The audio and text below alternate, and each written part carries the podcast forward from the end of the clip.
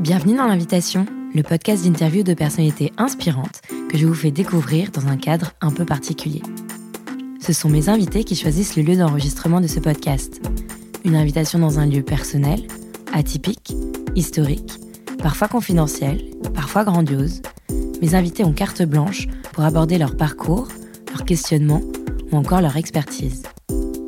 Cette invitation est le commencement d'une conversation intime et authentique que je vous partage ici deux fois par mois. Bonne écoute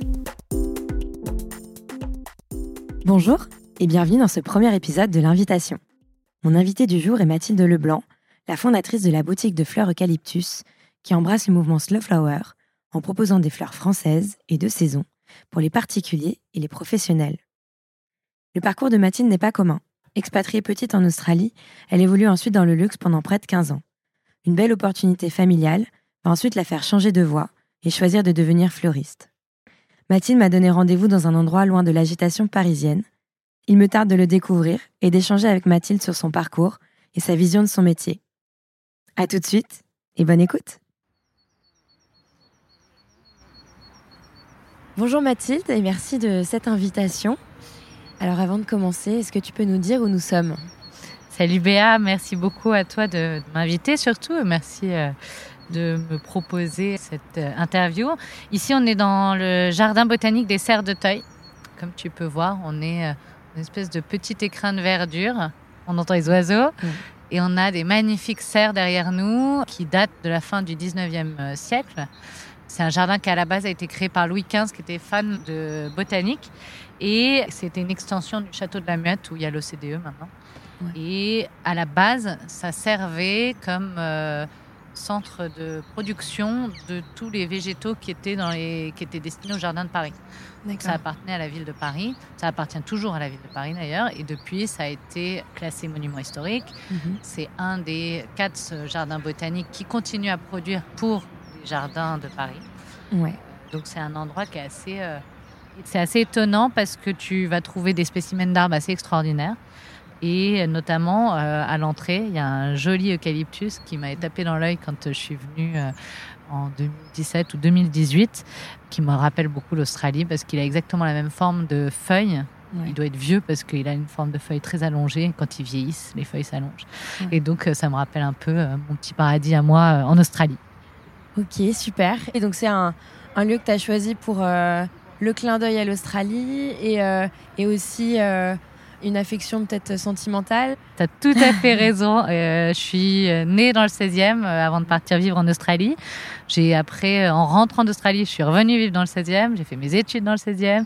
Et euh, j'ai maintenant euh, une petite boutique euh, qui s'appelle Eucalyptus Paris, que tu connais, qui est dans le 16e. Et moi, j'habite à Boulogne. Et en fait, le jardin des Serres de Teuil et les Serres de Teuil sont exactement entre Boulogne et le 16e. Mmh. C'est un petit lien entre les deux. Et puis, c'est un endroit qui est pas trop populaire. Pourtant, c'est juste à côté de Roland Garros. Et du coup, je trouvais ça assez sympa de te le faire découvrir. Je pense que tu le connaissais, mais, mmh. mais de te le faire redécouvrir. Euh, il est, donc, je disais, il y a plein d'espèces différentes d'arbres. Il, y a 6000 variétés, je crois, d'arbres. Il y a des floraisons en permanence euh, à toutes les saisons. Tu as des statues de Rodin euh, qui sont un peu plus loin à l'entrée. Et il a toute une histoire. Et récemment, il a été très médiatisé, on va dire, à cause de Roland Garros, ou grâce à Roland Garros, qui a construit un cours qui est à la fois une serre et à la fois un cours de tennis. Ce assez exceptionnel. Bon, maintenant, on va, on va rentrer dans le vif du sujet. Donc, toi, tu, as, tu, nous as parlé d'Eucalyptus, qui est une, une, très belle boutique de fleurs euh, à Paris. Est-ce que tu peux nous parler de ton parcours? Parce que c'était pas, fleuriste n'était pas ton, ton premier métier euh, complètement. Euh, écoute, j'ai un, je vais, je vais te raconter ma vie. Du coup, j'ai vécu ce que je disais tout à l'heure. J'ai vécu en Australie quand j'étais enfant pendant 7 ans. Je suis née dans le 16e, mais après, je suis partie à l'âge de genre 5 ou 6 mois euh, en Australie. On est allé là-bas parce que mon père avait un rêve fou de vivre en Australie. Et donc, il nous a embarqués, euh, sa femme et ses deux enfants, à 50 ans, sans parler un mot d'anglais. Donc, c'était assez, assez euh, audacieux, je vais dire, de, de, partir vivre là-bas. J'ai passé des belles années dans les banlieues australiennes où tu es dans la nature, tu as une maison, tu as un jardin, donc j'ai vraiment été élevée au contact du, grand air et de la nature. Et on est rentré pour des raisons familiales euh, en France euh, à l'âge de mes 7 ans. Et là, j'ai fait un parcours euh, tout à fait classique, académique et puis début de carrière professionnelle aussi assez classique. J'ai été à Dauphine, j'ai fait un DESS en marketing et relations clients. Mhm. J'ai commencé mes stages professionnels dans le luxe. Sans doute, j'avais été un tout petit peu influencée par mon père qui était bijoutier joaillier, donc j'ai quand même baigné dans le luxe entre guillemets. C'était de l'artisanat, mais Mhm. du luxe quand même. Et donc j'ai commencé ma carrière chez Chanel après, dans les boutiques. Je précise ça parce qu'en fait, euh, quand un profil euh, académique comme le mien, avec euh, un DUG, un, un MSG, un DESS, normalement tu finis dans un bureau. Ouais. Donc j'ai commencé par un bureau, mais très vite je me suis retournée vers les boutiques parce que j'aime bien le contact client, j'adore le produit et je trouve qu'on est dans le concret en fait. Ouais. Et c'est assez important pour moi le concret de pas euh, travailler que sur des fichiers Excel. Je- J'adore Mm. Excel, mais je, je- je trouve que la relation humaine est importante aussi. Et donc Chanel, après, t'as resté combien de temps euh, chez Je Chanel suis restée 5 ans chez. Chanel. Et Chanel, euh, de Chanel, j'aurais adoré vivre euh, l'expérience Chanel en Australie. Ça n'a Ouais. pas marché, mais j'ai trouvé une super opportunité euh, chez Richemont, un autre grand groupe du luxe. Et je suis partie pour Baume et Mercier euh, dans l'horlogerie sur le segment multimarque, donc euh, le B2B. J'y connaissais rien, je connaissais pas l'Australie euh, d'un point de vue professionnel. Ouais. J'avais que des souvenirs de mes, du haut de mes 7 ans, donc autant te dire que c'était euh, les oiseaux, les bruits, la mer, le, le zoo à Sydney. Ouais. Donc c'était assez audacieux de leur part de m'envoyer. Ouais. Et, mais ça s'est hyper bien passé. J'ai adoré mon expérience chez Baume et Mercier. J'avais un, un boss qui était canon, enfin vraiment un, un mentor. Donc j'ai j'avais la responsabilité de l'Australie sur tous les domaines. Donc c'était vraiment une, une espèce de mission euh, un- intrapreneuriale, on va dire. Ouais. Quand tu es directeur d'une filiale euh, dans ces groupes-là, tu gères tout. Après, tu as toujours le soutien euh, de plein de, de départements, hein, les Mhm. RH, euh, l'informatique, le légal, la logistique, tout ça, c'est géré par des spécialistes. Mais Ouais. toi, tu es en contact avec tous ces gens-là et tu gères une entreprise au sein de l'entreprise. Ouais. Et l'Australie, c'était la plus petite filiale, donc c'était vraiment top pour me faire mes armes Ouais. et pour apprendre tous les pans euh, du métier. C'est crucial dans ce qui va se passer plus tard dans ma, mon expérience Ouais. et dans ma carrière, c'est que j'aurais jamais pu faire ce que j'ai fait si j'avais pas eu ces premières expériences-là d'intrapreneuriat. Ouais, ça c'est super quand on, quand on a cette opportunité-là. Exactement. Et puis l'Australie, bon, bah, c'était le- l'Eldorado. Enfin, j'ai adoré. On a vécu Mm. au bord de la mer. euh, J'étais avec mon mari. euh, On a, enfin, c'était des très belles années. Après, j'ai changé pour Piaget, qui est une autre très belle marque du groupe Richemont. Et la raison pour laquelle j'ai changé, c'est que je voulais me rapprocher du client à nouveau. Baume et Ouais. Mercier, c'était du B2B, donc je travaillais avec des revendeurs de- d'horlogerie. Et là, je voulais revenir sur du client direct, Ouais. le client final. Et donc Piaget, c'est une marque qui a des boutiques en propre, contrairement à Baume et Mercier. Donc voilà, mais c'est de la, la super belle horlogerie aussi, euh, Mm. suisse, extrêmement luxueuse, Ouais. et aussi de la joaillerie. Donc ça, ça me rapprochait de du talent de mon père et de Ouais. mes, mes amours euh, enfantines pour euh, les, les bijoux. Ok. Donc voilà, et puis euh, l'Australie, bah, c'est super beau, mais c'est super loin. Ouais. Et donc euh, on a euh, décidé de rentrer en 2015, et donc on est rentré en 2016. Et j'ai eu de la chance parce que Piaget m'a proposé une très belle opportunité en France. Donc je suis entrée avec un job de directrice commerciale de toutes les boutiques France. Donc voilà, donc mon parcours est très commercial, Ouais. comme tu peux le constater. Et, Toujours euh, avec le client au cœur. euh, le, client et le produit.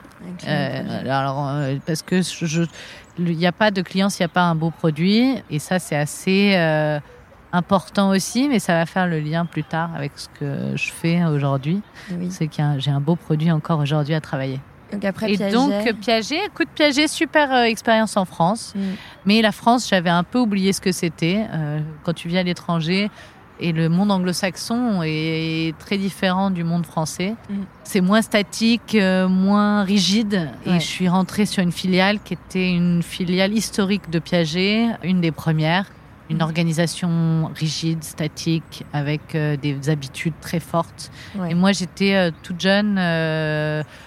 J'avais un gros chiffre d'affaires à soutenir en plus. Euh, Je portais quand même 80% du chiffre d'affaires de la filiale avec euh, toutes les boutiques, avec le plus gros, la plus grosse équipe. Mais j'avais l'impression que je pouvais pas m'exprimer complètement. Je, je me suis beaucoup exprimée quand même. hein. J'ai vraiment, c'était, je crache pas dans la soupe. C'était une super expérience. Mm.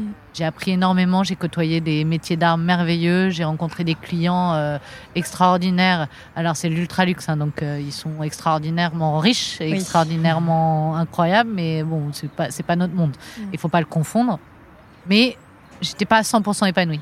Mm. Euh, il me manquait un, un peu de liberté, il me manquait un peu d'autonomie. J'étais de plus en plus détachée de ce que j'aimais, Ouais. qui était le terrain, les équipes, le produit, le client. J'avais beaucoup de reporting à faire parce que dans ces grosses filiales et en France, on passe beaucoup de temps en réunion, on passe beaucoup de temps à, à produire des fichiers, des PowerPoint, et etc., etc. Donc, j'ai commencé à me questionner. D'accord. été euh, le point de donc départ. Ça a été le point déjà. de départ de euh, mon introspection et de ma réflexion sur euh, qu'est-ce qu'il y aura après. Ouais. Et donc, qu'est-ce qui... le suspense. Le suspense. Qu'est-ce qui est arrivé après Qu'est-ce qui est arrivé après Euh, À ce moment-là, mon beau-père a une boutique porte de Saint-Cloud de fleurs, Oui. euh, vieillissante. Mhm. Lui est à l'âge à la retraite. Il est persuadé que son commerce, euh, ce serait dommage de le laisser partir à une xème agence immobilière ou un autre vendeur de sushis ou une extension d'un des deux commerces qui était à côté de, de sa boutique. Et donc, il nous euh, lance un peu euh, une, une, une perche. Ouais. Je n'étais pas prédestinée à la fleur. Ouais. J'adore la nature, j'ai une forte sensibilité à la nature. Mon père était un jardinier hors pair. Mhm. Mon père a beaucoup d'influence dans ma vie euh, parce qu'il savait se servir de ses mains, il m'a appris à contempler, il m'a appris à observer, etc. Mhm. Donc, je me dis, tiens, il y a peut-être un truc à faire. Il faut que je regarde de ce côté-là. D'autre côté, je me dis, bon, je suis un peu étouffée dans mon métier d'aujourd'hui, j'ai envie de m'exprimer autrement. Bah, peut-être Mhm. qu'on va réussir à faire les deux. Donc, je me renseigne, je Mhm. rencontre des acteurs du monde de la fleur, je commence à lire un peu. J'ai des convictions écologiques fortes, donc je me dis, bon, si je le fais, il faut que je le fasse différemment. La façon dont mon beau-père, et je ne lui jette pas la pierre, le fait, c'est, euh, lui a suivi le mouvement de l'internationalisation des marchés de la fleur, de la Hollande qui prend de plus en plus d'ampleur. Et Mm. moi, je me dis, mais on est en France, il y a une saisonnalité, on parle beaucoup du slow food, Mm. j'entends parler du slow flower, je commence à me renseigner et il s'avère en effet que, bah, comme les fruits et légumes, les plantes et les fleurs ont une saisonnalité et Mm. qu'on ne peut pas produire de tout n'importe quand, à n'importe quelle euh, époque euh, et à n'importe quelle quantité. À moins que ça vienne de l'étranger, à moins que ce soit poussé sous serre. Mais des belles serres comme ça, comme celles qui sont là, on peut faire ce genre de choses et Ouais. ça existe et il y a des pratiques. Et s'il y en a des fleurs en hiver, c'est quand même parce qu'il y a des serres. Ouais. Donc voilà. Donc euh, je décide en 2018 de quitter le monde du luxe. Ouais. Euh, Grosse décision. grosse que C'est le décision. jour et la nuit. c'est le jour et la nuit, mais tu vas voir, il y a quand même pas mal de ponts. Ouais. Et je suis pas du tout euh, risquée dans ma vie. Je suis Mhm. quelqu'un d'assez prudente, d'assez réfléchie, Mhm. risque adverse même. Ouais. Donc je l'aurais pas fait si c'était euh, hyper risqué. Euh, première des choses, la fleur, je me suis rendu compte, c'est un produit de luxe. Mhm. Rapport euh, de durée de vie et prix, c'est un des produits les plus luxueux qui existent. Parce que la durée de vie d'une fleur, c'est à peu près une semaine, 10 jours, 15 jours. Ouais. Un diamant, c'est ça dure des millions d'années. Donc, au rapport au prix, et voilà. Donc, ça reste un bien de luxe. Ouais. C'est dans le beau. Donc, on reste dans ce que je sais faire. On est dans le commerce. Mm. Donc, je sais faire du commerce. Donc, en fin de compte, je me rassure. Ouais. Je me rassure vachement dans ma décision. Et au cours de mes rencontres chez Piaget, j'ai certains coachs qui m'ont, sans le savoir, débloqué euh, les derniers euh, vraiment verrous que j'avais Mhm. qui était si je quitte le monde du luxe, est-ce qu'un jour je pourrais y revenir?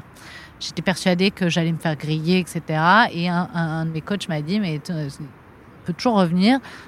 C'est grand, il y a plein d'opportunités. Euh, si tu vas faire quelque chose de perso, bah, tu pourras toujours le revendiquer, tu pourras toujours euh, euh, en tirer des bénéfices, etc. Donc, il a déverrouillé le dernier, euh, le Verrou. dernier le verrou, et il m'a permis en fait de passer à l'acte et de me dire, ok, je quitte le monde du luxe Ouais. on va se lancer, on va voir, je vais essayer. Ok. Et là, à ce moment-là, c'est euh, une formation.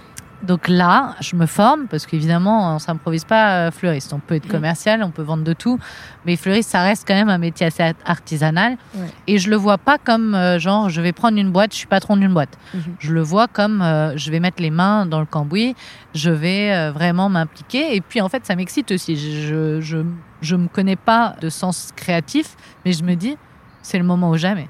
Ouais. Il s'avère qu'en fait, euh, je m'en sors plutôt pas mal. Euh, j'ai un petit, euh, Un don. un- oh, peut-être pas un don, on va pas, mais on va pas aller jusque là, mais au moins un petit talent. Je sais assembler des fleurs, j'ai un peu de style, j'ai un peu de, de goût. Donc, euh, et ça, c'est sans doute fort de mes expériences passées aussi. Ouais. Donc, je, je, voilà, je développe ma créativité. Mais pour ça, il faut quand même de la technique et je l'apprends à l'école. Donc, je fais un- une formation accélérée de CAP fleuriste à la Chambre syndicale des fleuristes d'Île-de-France Mhm. En un mois, Ouais. rapide. Et après, je fais des stages, à la fois chez mon beau-père et puis ensuite euh, chez d'autres fleuristes pour euh, voir ce qui existe ailleurs. Ouais. Et puis, à partir de janvier 2019, je suis chez mon beau-père. Je commence à faire la passation avec lui, à m'approprier le- l'environnement, à m'approprier la clientèle, Ouais. le produit. Là où il m'a formé le plus et là où il m'a le plus appris, parce que métier de vendeur, je sais faire, le métier voilà, de, de- de commerce, de, de réception client, etc., je sais faire, c'est le- les achats. Ça, c'est crucial. Et j'ai gagné énormément de temps grâce à ça, Ouais. parce qu'il m'a présenté euh, les personnes chez qui il fallait acheter, il m'a présenté les mandataires, il m'a présenté les producteurs. Et lui, ça faisait 40 ans qu'il allait à Ringis. On a la chance d'être à Paris, donc on a Ringis. Et Ringis rassemble à la fois les mandataires, c'est les exportateurs en fait, Ouais. importateurs, exportateurs de fleurs, et aussi les producteurs. Ok. Et mon beau-père, il a connu l'époque où il y avait que de la fleur française quasiment, et l'arrivée de la Hollande très fortement euh, sur le marché. Ouais. Donc, il- et c'est encore les mêmes en fait. Parce que lui euh, a, a peut-être 80 ans, mais les, en fait, les familles d'horticulteurs, les grands-parents ont le même âge. Et euh, les jeunes générations ont repris. Et ces jeunes générations, maintenant, ont 50, 60 ans. Et c'est eux qui sont en train de partir à la retraite. Et c'est là où on commence à avoir un souci parce qu'il n'y a plus de repreneurs. Ok. Mais voilà. Donc, énorme euh, courbe d'apprentissage avec mon beau-père Ouais. sur le comment acheter, comment acheter bien, Mhm. quoi acheter, détecter les bons, les belles fleurs. Et ça, c'était euh, capital. Ouais, ouais. Mais après, j'ai challengé énormément ce qu'il faisait puisque lui avait fini par acheter beaucoup de Hollandais. Et moi, je voulais me différencier et ne faire que de la fleur française. Ok. Donc là, je sais plus où on en Et est. donc, euh, on est en 2019, voilà. Ouais. Je passe mon CAP en juin 2019. Mhm. En même temps, je rachète le fonds de commerce de mon beau-père. Eucalyptus est né le 1er avril 2019. Ouais. Juin 2019, on achète le fonds de commerce. Et là, j'ai les rênes. Ouais. Et Et là, c'est le début de la transformation. c'est le début de la transformation. Ouais. Oui et non. Je garde les locaux euh, en état parce que je veux pas faire trop vite. Mm. Donc je veux d'abord bien bien comprendre comment ça fonctionne et donc je reste pendant un an, c'est long un an, Ouais. dans les mêmes murs que j'avais du mal à assumer. Mm. Avec euh, la signalétique existante, je fais quelques changements quand même hein, et je Mm. commence à changer un peu les- l'offre, mais je peux pas repositionner complètement parce que les gens auraient pas compris que de la fleur française dans la même boutique, les ils auraient messages sont contraires. Ouais, ça aurait été bizarre. Et comme la boutique n'était pas à mon image, du coup, j'ai pris mon mal en patience et j'ai travaillé autrement. Puis là-dessus est tombé euh, le confinement en mars 2020. Ouais. Donc ça, ça m'a fait accélérer sur autre chose, hein, sur le, le site internet. Ouais. Donc en fait, Eucalyptus Paris est né euh, à plusieurs intervalles avec différentes étapes. Ok. Donc voilà, et puis juin 2020, on fait les travaux et là, big makeover, on refait tout, on casse tout, on remet à nu en fait la boutique et là, en septembre 2020, je suis chez moi. Et là, je me sens bien, le, le- ça me ressemble, euh, je peux complètement faire ce que je veux, les fleurs sont à mon image, elles correspondent au look de la boutique, la boutique a un nouveau look moderne, branché, mais tout en ayant vachement de cachet. On a utilisé des matériaux français, on a utilisé des matériaux recyclés, on a, j'ai chiné des meubles. Et en fait, du coup, je, je suis chez moi, j'adore. C'est c'est complètement eucalyptus, c'est toute l'image qui est euh, à tous les niveaux, quoi. Exactement. Eucalyptus Paris, du coup, là, le positionnement se fait à tous les niveaux. On repositionne l'offre, on repositionne la boutique, on cible une nouvelle clientèle. Donc, euh, le message est clair et en fait, il est en ligne euh, sur tous les pans du, travail, en fait, euh, du, du job et de la société. Tu nous as parlé de Slow Flower. Est-ce que tu peux nous en dire un peu plus sur ce concept? Parce qu'il est quand même à au cœur de, bah, de l'ADN d'Eucalyptus. Complètement. Alors, slow flower, ou en France, euh, la fleur euh, lente, Ouais. c'est juste, euh, bah, c'est ce que je disais, c'est un pendant du slow food, mais appliqué à l'horticulture. C'est-à-dire que il y a quelques années, et aujourd'hui ça quand même s'est marqué dans les esprits, on a appris aux gens à réfléchir et à se poser la question de savoir est-ce que les tomates poussent en hiver, est-ce que les fraises poussent en hiver? Oui, non, non. Donc euh, les gens commencent à se poser la question de la provenance et à acheter différemment et mieux et à respecter la saisonnalité, ce qui fait qu'on respecte l'environnement quand on respecte à peu près la saisonnalité. Ouais. Et ben la même chose s'applique aux fleurs. Mhm. Euh, les anglo-saxons lancent ce mouvement donc en Angleterre, aux États-Unis, euh, temps, pour euh, une dizaine d'années, je pense. Et en France, je rencontre au cours de mes recherches Ouais. euh, Hélène Taquet, qui est la fondatrice du collectif de la fleur française, où elle, elle redéveloppe le mouvement en France et elle fédère en amont et en aval à la fois les horticulteurs d'un côté et de l'autre côté elle, euh, les fleuristes. Parce qu'elle essaye de faire le pont entre euh, la production et les débouchés D'accord. pour soutenir euh, toute l'économie. Donc euh, le- la, fleur, en fait, la- en plus, quand on y réfléchit, la première chose que tu fais avec un bouquet, c'est tu renifles. Ouais. Donc si tes fleurs, elles sont pas clean, ben, tu, tu forcément, tu introduis dans ton intérieur un produit qui est euh, Toxique. sous- toxique ou sous multiples, en tout cas, euh, pesticides et autres intrants. Mhm. Et en fait, on apprend aux enfants, et tous les enfants la Terre vont respirer une fleur. Donc, Mm. quand tu y réfléchis, tu te dis, bon, ok. De deux, je me dis, si je suis fleuriste, c'est moi qui vais travailler ces, ces matières. Mm. Les, les premiers qui vont être impactés, c'est les fleuristes. Ouais. De travailler, on a quand même euh, les mains en contact direct avec les fleurs. Donc, il y a une question de santé aussi. C'est Mm. important de faire ça, ce rapprochement. Mais on veut protéger tout le, toute la chaîne. C'est-à-dire que les horticulteurs, eux, ils cultivent. Donc, il faut les protéger aussi. Donc, en fait, c'est c'est très vertueux. C'est-à-dire Mm. que la fleur, euh, la slow flower, et donc la fleur lente, euh, permet de protéger l'environnement, mais aussi tous les acteurs du, de la fleur. Donc, c'est. euh, euh, ça me paraît logique. Aujourd'hui, on regarde comment sont produits nos meubles, s'il n'y a pas dans les peintures des, des produits toxiques. Donc, en fait, si on se pose la question, il faut aussi qu'on se pose la question au niveau des fleurs. Tu as parlé justement un petit peu de tout le métier et effectivement le côté physique dans ce- cette reconversion. Est-ce que ça n'a pas été euh, difficile de passer euh, du bureau euh, au, au métier d'artisan, un métier qui est quand même très physique? On ne le dit pas assez, mais les fleuristes ont un travail très physique. Tu as complètement raison. C'est un métier difficile. Je le cache pas. On est debout toute la journée. On travaille le samedi, dimanche compris. Donc dimanche matin. Après, moi, je mange le dimanche après-midi, je me repose quand même un peu. Le lundi, bah, tu as quand même ton admin. Et puis les gens des bureaux, euh, quand on travaille avec les sociétés, bah, ils sont aussi là le lundi.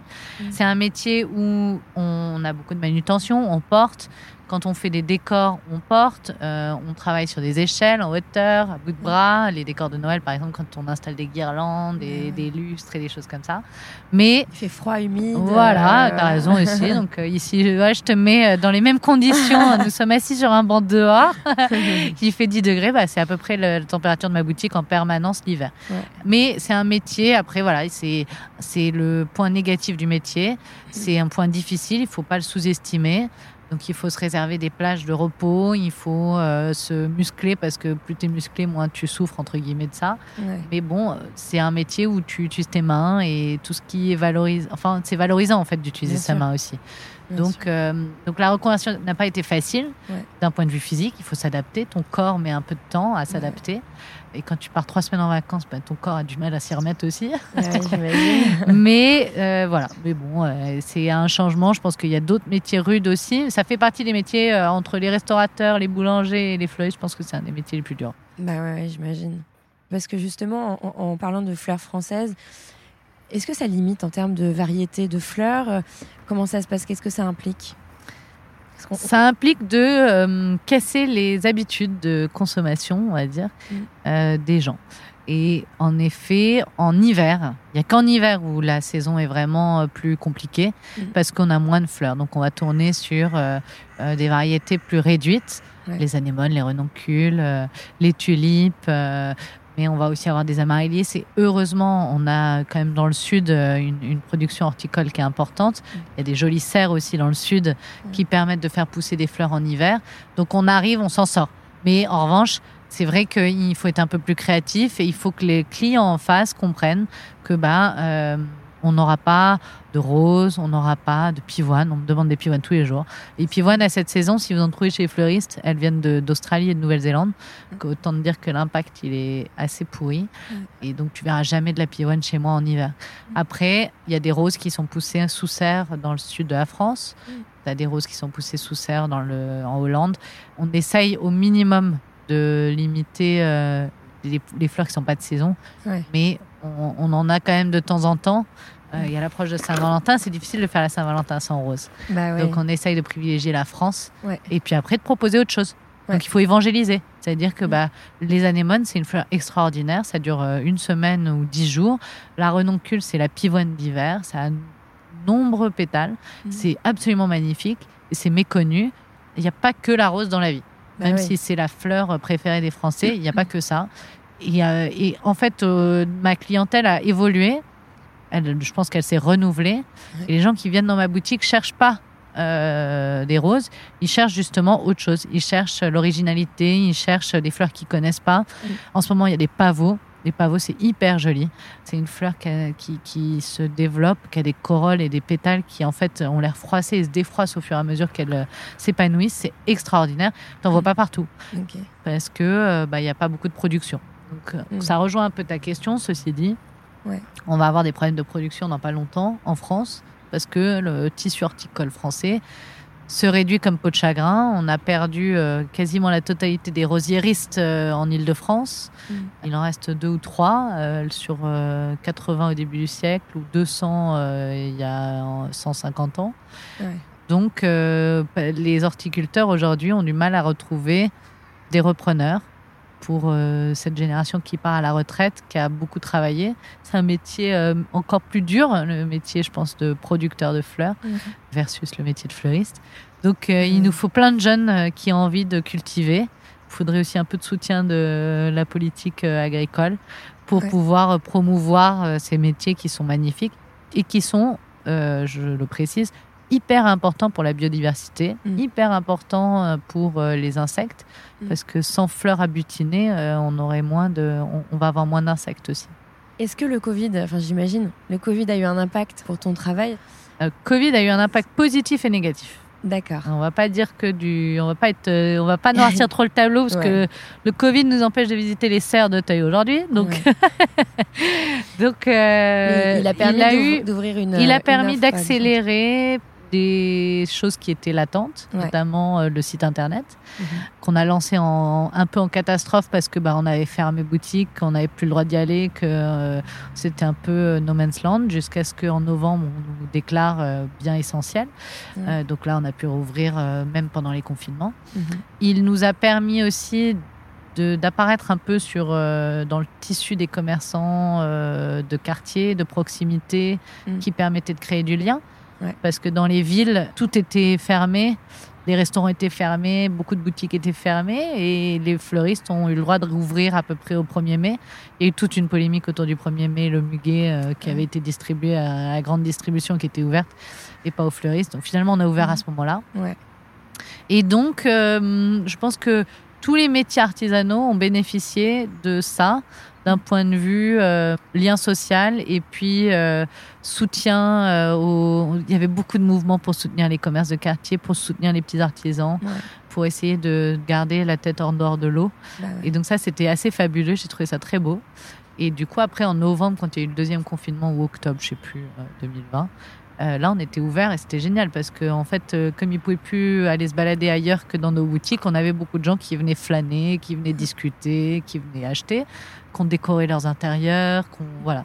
Après, évidemment, euh, je te cache pas que le Covid a un effet négatif euh, quand euh, les événements s'annulent, quand euh, les restaurants ferment, quand les mariages sont reportés, quand Parce que ça, c'est une facette que tu nous as pas encore, dont tu nous as pas parlé. ouais. La partie événementielle. Oui, bah oui, dans le métier de fleuriste, tu peux fleurir les particuliers avec une boutique, euh, des gens qui s'achètent des fleurs pour chez eux, mais tu peux aussi fleurir leurs événements particuliers, donc euh, les baptêmes, les mariages, euh, les communions, je ne sais, hein, les anniversaires, les dîners, les Noëls, etc.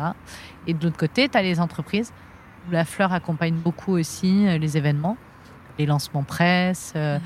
Les dîners euh, presse, les dîners euh, clients, les hôtels, les restaurants, tout ça, ils décorent avec beaucoup de végétal au final. Bah oui. C'était une volonté dès le début de la création d'Eucalyptus de faire à la fois l'offre commerciale pour les clients dans la boutique et aussi la partie événementielle.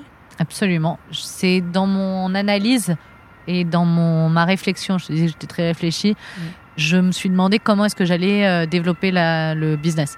Il y a la boutique, mais la boutique, tu vas pas euh, tripler le passage d'une boutique. Il existe et puis voilà. Euh, après, tu peux le doper un peu, mais ça va pas être exponentiel. Donc mhm. après, il faut trouver d'autres voie de développement du, de, de, la société. Le site internet en faisait partie et l'événementiel et le, les entreprises. Parce que après, dans les entreprises, tu n'as pas que l'événementiel, tu as aussi euh, les accueils, les abonnements, tu as aussi tous les cadeaux. Euh, tu envoies des fleurs pour les anniversaires, pour les mariages, pour les cérémonies de la mm. part des entreprises. Si tu es référencé, c'est une source de business euh, additionnelle. c'est très important aussi dans l'évangélisation parce que ça permet aussi d'évangéliser sur la fleur française à un autre niveau en fait. Bien sûr, et c'est encore un pont euh, aussi avec ton ancien métier. Ouais, exactement. Bah, le fait déjà de comprendre comment fonctionne une entreprise, savoir à qui s'adresser, si c'est aux services généraux, à la communication, au marketing, bah, ça aide. Euh, et puis ensuite, euh, quand tu t'adresses à une société de luxe, et à Paris, on en a quand même beaucoup, et les fleurs et le luxe, c'est enfin c'est indissociable. Dans tous les hôtels de luxe, tu as des fleurs, dans tous les restaurants de luxe, tu as des fleurs, dans toutes les marques de luxe, la fleur est importante, que ce soit dans les défilés, dans les événements clients, etc. Les marques de luxe avec lesquelles je travaille sont rassurées par mon profil et mon passé dans le luxe, ma compréhension des codes, ma compréhension de la clientèle, ma compréhension d'un brief, des attentes. Mhm. Donc quand je travaille euh, pour le bon marché, pour Aqua di Parma, ils ont confiance, ils savent que j'ai compris qui est leur clientèle, comment ça va se passer, quelles sont leurs obligations, le renouvellement des fleurs, etc. etc. Bien sûr. Que tu es une jeune maman, comment on cumule euh, les deux casquettes de chef d'entreprise dans un métier qui est difficile et la casquette de, maman? Euh, oui, je suis jeune maman, j'ai un petit bébé de 5 mois et euh, j'essaye de faire les deux. Je t'avoue, c'est une gymnastique de tous les jours parce que tu as très envie de passer beaucoup de temps avec ton bébé. Euh, ça, je pense que tout le monde. Hein. Et que quand tu es entrepreneur, bah, c'est à double tranchant. D'un côté, tu as plus de flexibilité parce que bah, c'est toi qui gères ton propre planning, ton emploi du temps et tu fais ce que tu veux. Mais bon, il faut quand même que tu bosses et c'est dépendant de toi. Donc, euh, à la fin du mois, il faut quand même payer les salaires, les loyers, les trucs. Donc, il faut rentrer du business. Mais d'un autre côté, t'es pas dans le salariat où tu dois faire 9h-18h et t'as pas le choix. Donc, euh, tu... ça, ça rejoint la flexibilité dont je parlais. Mm. C'est, c'est, je sais pas, enfin, c'est, pour l'instant, c'est encore work in progress aussi, hein, parce qu'il a que 5 mois. Mm. J'ai pas franchement eu de congé maternité parce que t'es entrepreneur. Donc, il a eu la gentillesse d'arriver le 1er août. donc, j'étais en vacances et j'ai eu le mois d'août pour m'en remettre. Mais à peine parce que fin août, j'ai fait un projet. Euh, j'ai décoré un restaurant, donc euh, il avait trois semaines, il était déjà sur un chantier. Ah oui, tu l'as emmené avec toi Je l'ai emmené avec moi euh, parce que je n'avais pas envie de faire des choix à cause de mon job, donc je l'allaitais et je voulais pas ne pas l'allaiter parce que j'avais un métier. Donc je l'ai emmené avec moi. Il est beaucoup venu à la boutique au début. Je me débrouillais pour rentrer toutes les quatre heures. je tirais mon lait. Enfin voilà. Donc ça c'est vrai que c'est un peu challengeant. Mais quand tu es au bureau tu peux pas faire ça non plus. Hein. Donc j'avoue que j'ai eu la chance de pouvoir le faire parce que j'étais entrepreneur. Après, on verra. Je ne sais pas, mais je, pense que tout au long de ma carrière, et j'aurai des challenges parce que en effet, c'est un, c'est un challenge de tous les jours de faire les deux et d'arriver à consacrer autant de temps que tu veux aux deux projets. Alors, quels sont euh, les, les projets futurs d'Eucalyptus? Alors, Eucalyptus Paris, c'est une marque encore naissante. Alors, même si euh, elle a presque trois ans, comme on a eu le confinement, etc., etc., elle est encore en phase de, lancement, j'ai envie de dire. Donc, on a la boutique qui, a une marge de progression encore euh, importante. On a le site internet qui a un énorme axe de développement. Il faut vraiment que je me penche dessus pour continuer à le promouvoir.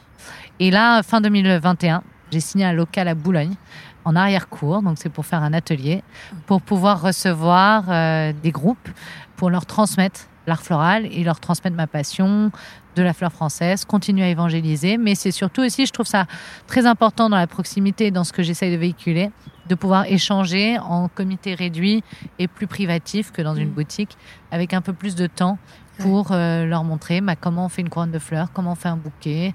L'infini des possibilités est grand, c'est-à-dire que j'ai pas encore fait euh, le programme de tout ce qu'on va faire, Mm. mais 2022, c'est vraiment l'année de cet atelier. La boutique, elle, elle continuera à vivre, à grandir, etc. Mais l'atelier, il, il a une, une belle euh, année devant lui. C'est la transmission. La transmission, le partage, voilà, le- le- l'amour du, du produit, exactement. Par rapport justement à ce collectif de la fleur française, comment se passe euh, votre travail, euh, votre collaboration? Alors, dans le collectif sont répertoriés tous les euh, horticulteurs. D'autre côté sont répertoriés tous les fleuristes. Donc déjà pour euh, le pour n'importe qui, c'est une bonne référence si on cherche un fleuriste éco-responsable euh, qui fait de la fleur française à Nantes, à Paris, à Bordeaux, à Lyon. Donc ça c'est une chose. Moi ça me permet aussi de me mettre en relation avec des fleuristes qui sont en province. Et notamment quand j'ai des comptes professionnels, par exemple euh, une entreprise qui travaille de façon nationale, je vais pas systématiquement me déplacer, je vais déléguer à des gens de confiance qui font la même chose que moi, qui ont les mêmes valeurs que moi et où je sais que le travail va être bien fait. Donc du coup, ça me permet de euh, dupliquer en fait ma force de frappe sur l'ensemble de la France. C'est Eucalyptus Paris qui travaille, mais je je sous-traite entre guillemets à un fleuriste qui a les voilà qui a exactement la même compétence que moi. Hélène Taquet, elle nous rassemble aussi euh, plusieurs fois dans l'année. Elle nous fait échanger sur des sujets comme euh, la production de telle ou telle fleur, comme euh, la communication autour de la fleur française, comme quels sont les débouchés supplémentaires qu'on pourrait avoir pour la fleur française, comment est-ce qu'on va trouver des repreneurs pour telle ferme, etc. Et ensuite, c'est un, c'est pas un label, mais par exemple, moi j'ai apposé sur ma boutique collectif de la fleur française. Ça légitime encore plus euh, ce que je fais et ça donne aux clients une euh, référence comme Fleur de France. C'est aussi un autre, ça c'est un vrai label pour le coup, ou Plante verte, euh, Plante bleue d'ailleurs, je crois, Plante bleue, qui nous permet en fait d'être répertoriés et de quand je vais voir une entreprise aussi, de dire bah, je fais partie du collectif de la fleur française, je suis labellisée Fleur de France, etc. Et eux, dans leur politique RSE. C'est crédible et ça a du poids et c'est euh, palpable. C'est pas juste des paroles, c'est réel. Alors, j'ai ma dernière euh, question, la question euh, habituelle de l'invitation. Quelle euh, personne voudrais-tu euh, entendre derrière ce micro? Alors, récemment, euh, étant jeune maman, Oui. très bonne transition, merci. On m'a offert un joli tapis d'éveil pour euh, mon bébé, pour qu'il puisse jouer, etc. Et c'est mes amis. Et c'est une fille qui s'appelle Charlotte Ribéron et qui a créé cette entreprise. Je trouve ça assez joli parce qu'elle essaye d'avoir un impact positif aussi euh, et de réduire euh, l'empreinte carbone. Euh, c'est un tapis qui est, qui est évolutif et qui va durer pendant de nombreuses années. Ouais. Et elle a, son, c'est, c'est très très beau tout ce qu'elle fait. Donc je crois qu'elle a une vision entrepreneuriale très intéressante. Et elle est maman de trois enfants, donc elle, tu peux lui poser la question de comment on fait pour être maman et entrepreneur. Et après, qui est-ce que je pourrais te dire? Je suis en train de lire un livre là Ouais. d'une euh, américaine qui s'appelle Erin Benzaken Ouais. et qui a une ferme aux États-Unis, Floret Farm, et qui elle est un peu l'instigatrice du slow flower aux États-Unis. Elle a une aspiration pour la nature et une façon d'amener du local aux États-Unis qui est assez fascinante. Et et je crois que son histoire euh, vient comme un peu moi de mon père. Elle, elle vient de sa grand-mère qui avait un petit bout de terrain avec des fleurs extraordinaires, qui l'a sensibilisée à ça. Et elle s'est dit euh, à la mort de sa grand-mère, je vais essayer de reproduire euh, un peu pour lui rendre hommage. Et en fait, de bouche à oreille, les gens du quartier se sont dit qu'elle avait des fleurs extraordinaires et voulaient en recevoir. Et elle s'est dit, mais en fait, il y a un truc à faire. Donc euh, voilà, c'est une jolie histoire et moi j'adorerais un jour avoir un petit lopin de terre pour pouvoir planter, pousser euh, des choses euh, qui, qui dit peut-être un jour pour Eucalyptus Paris, hein, Bah mais oui, c'est bien assez sûr. lointain, c'est un projet long terme. Merci beaucoup de Bah, merci à toi, cette surtout. invitation dans ce dans ce beau jardin. Alors il y a une petite tradition en plus de la question de l'invité, c'est qu'on va une petite photo Polaroid. D'accord. Donc on va couper euh, les micros et puis euh, et puis tu vas prendre la pause. Merci bien. beaucoup. Ber- Merci de nous avoir écoutés aussi. Et puis bah j'espère que vous visiterez euh, la belle boutique d'Eucalyptus parce que c'est vraiment une boutique magnifique avec des fleurs françaises qui durent très longtemps. Merci beaucoup. Et longue vie aux fleurs françaises.